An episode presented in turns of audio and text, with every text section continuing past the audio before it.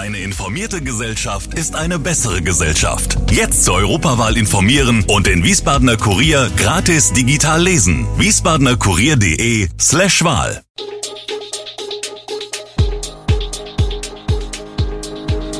Gude, unser morgendliches News Update. Das Wichtigste aus Wiesbaden für Sie im Überblick. Guten Morgen aus Wiesbaden an diesem 21. Januar. Wiesbadener beschweren sich über Kontrolleure, Missbrauchsvorwürfe gegen einen Guru aus Heidenroth und die aktuellen Corona-Zahlen. Das und mehr gibt es heute für Sie im Podcast. Immer mehr Menschen beschweren sich in Wiesbaden über ruppige Fahrkartenkontrolleure in Bussen.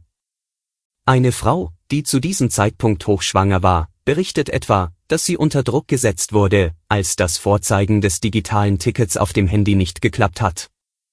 Sie wurde daraufhin als Schwarzfahrerin eingestuft.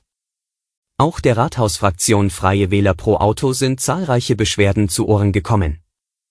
Ihr Sprecher sagt, es geht nicht an, dass Fahrscheinprüfer offenbar ihre Kompetenzen überschreiten und sich im Ton vergreifen. Aufregung gab es kürzlich auch um eine Werbekampagne von SW Verkehr. Das Unternehmen suchte mit einem James Bond Plakat Mitarbeiter mit der Lizenz zum Prüfen.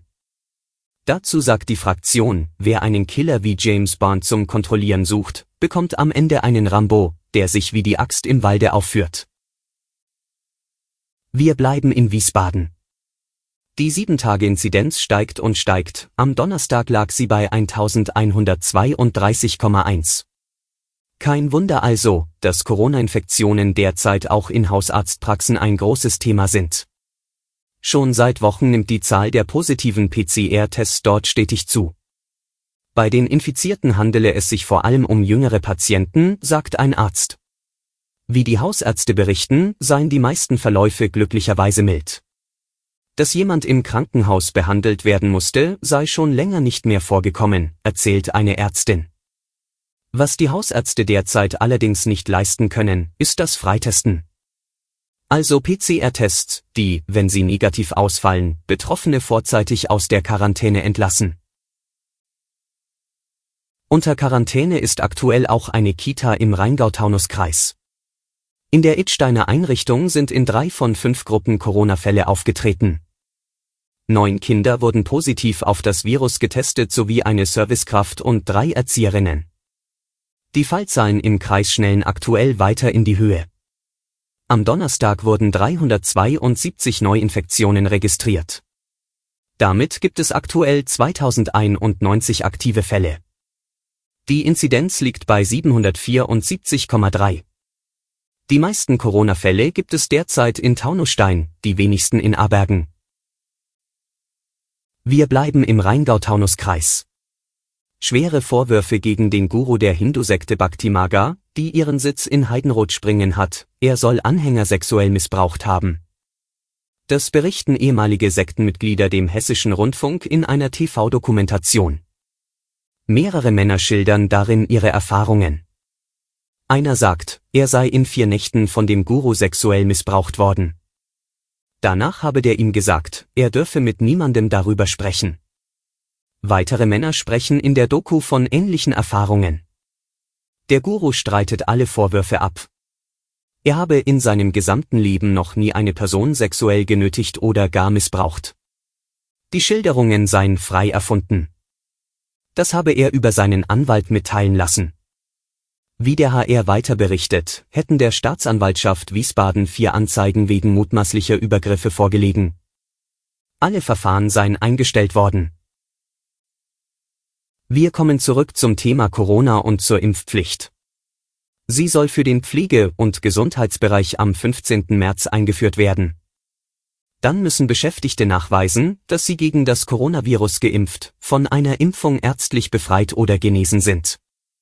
Ohne den Nachweis dürfen sie in bestimmten Einrichtungen, beispielsweise Kliniken, Pflegeheimen oder in Geburtshäusern nicht mehr arbeiten.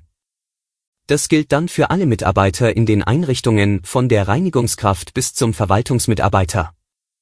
Impfpflicht nur für spezielle Einrichtungen, ist das strukturelle Benachteiligung oder wird der Gesetzgeber damit der besonderen Verantwortung dieser Berufsgruppe gerecht?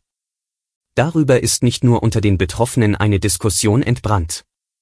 Für die Impfpflicht spricht beispielsweise, dass man in diesen Berufen mit Menschen arbeitet, die besonders gefährdet sind, nämlich Alte und Kranke. Durch die Impfpflicht werden sie besser geschützt. Dagegen spricht für viele, dass die Impfpflicht den Pflegenotstand verschärfen könnte. Denn jede Arbeitskraft, die wegen der Pflicht den Beruf aufgibt, reißt eine weitere Lücke in die ohnehin schon schwache Personaldecke im Pflegebereich. Zum Schluss noch der Blick auf die aktuelle Corona-Lage. Die bundesweite 7-Tage-Inzidenz hat am Freitag erstmals die Schwelle von 700 überschritten und liegt bei 706,3. Die Gesundheitsämter in Deutschland meldeten dem RKI binnen eines Tages 140.160 Neuinfektionen. Experten rechnen mit immer mehr Fällen, die nicht erfasst werden können, unter anderem, weil Labore und Gesundheitsämter zunehmend an Kapazitätsgrenzen geraten. Deutschlandweit wurden nach den neuen Angaben binnen eines Tages 170 Todesfälle verzeichnet. Auch die Hospitalisierungsinzidenz ist gestiegen. Sie liegt bei 3,56.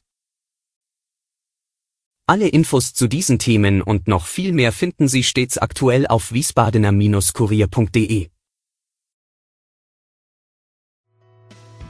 Gude Wiesbaden ist eine Produktion der VRM von Allgemeiner Zeitung, Wiesbadener Kurier, Echo Online und Mittelhessen.de.